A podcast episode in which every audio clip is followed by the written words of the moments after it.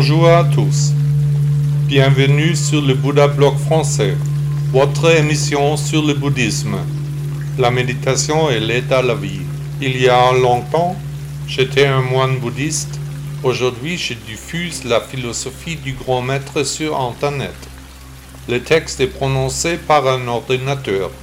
Amusez-vous bien avec l'épisode d'aujourd'hui. L'amour de soi partie 3. Ces derniers jours, avez-vous déjà écouté les premières parties du thème principal amour de soi dans ce podcast? Pour parvenir à vous aimer davantage, vous devez continuer à déterminer quand vous vous aimez. Chaque personne s'aime de temps en temps, mais a aussi des moments marquants où elle ne s'aime pas du tout. Alors, qu'avez-vous vraiment bien fait aujourd'hui? Quand avez-vous été récemment vraiment en harmonie avec l'univers? Quelles sont les occasions où vous vous sentez bien? À quelles circonstances cela peut-il être dû? Pourquoi n'arrivez-vous pas à garder ce sentiment, à le figer dans votre palais mental? C'est ici qu'une petite illumination pourrait vous attendre, à savoir lorsque vous commencez à aller au fond des choses. Et si vous êtes en train de découvrir des liens, vous pourriez au moins essayer d'emporter ce sentiment dans la situation suivante. Pour s'aimer soi-même, on devrait aussi mieux se connaître soi-même et connaître ses besoins, ses exigences et ses positions. De quoi avez-vous vraiment besoin pour mener une bonne vie? De quoi avez-vous besoin à court terme, à moyen terme et à long terme Qu'est-ce que je veux? Ai-je besoin de plus de divertissement, ou de plus de calme, de plus de gens autour de moi, ou de plus de solitude? De quoi ai-je besoin? Posez-vous des questions simples, la plupart du temps, la réponse est déjà emballée dans la question, notez les choses, passez en revue vos anciennes notes. Exercice, lorsque vous vous mettez devant un miroir et que vous commencez à parler de vous, quel mot choisissez-vous?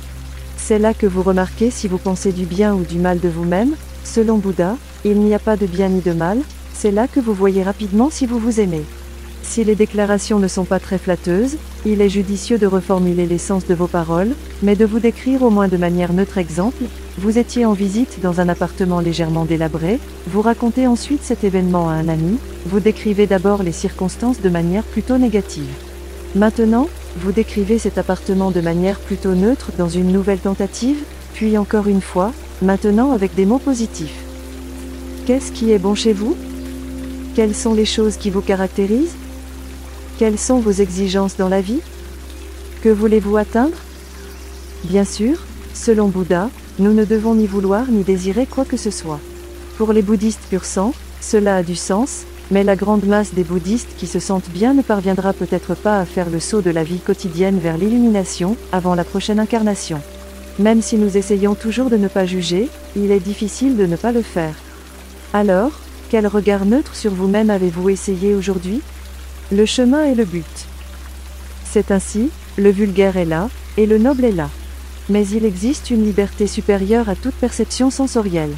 Bouddha, nom d'honneur de Siddhartha Gautama, 560 à 480 avant l'an 0. Avez-vous apprécié le podcast? Demain, il y aura un nouvel épisode. À bientôt.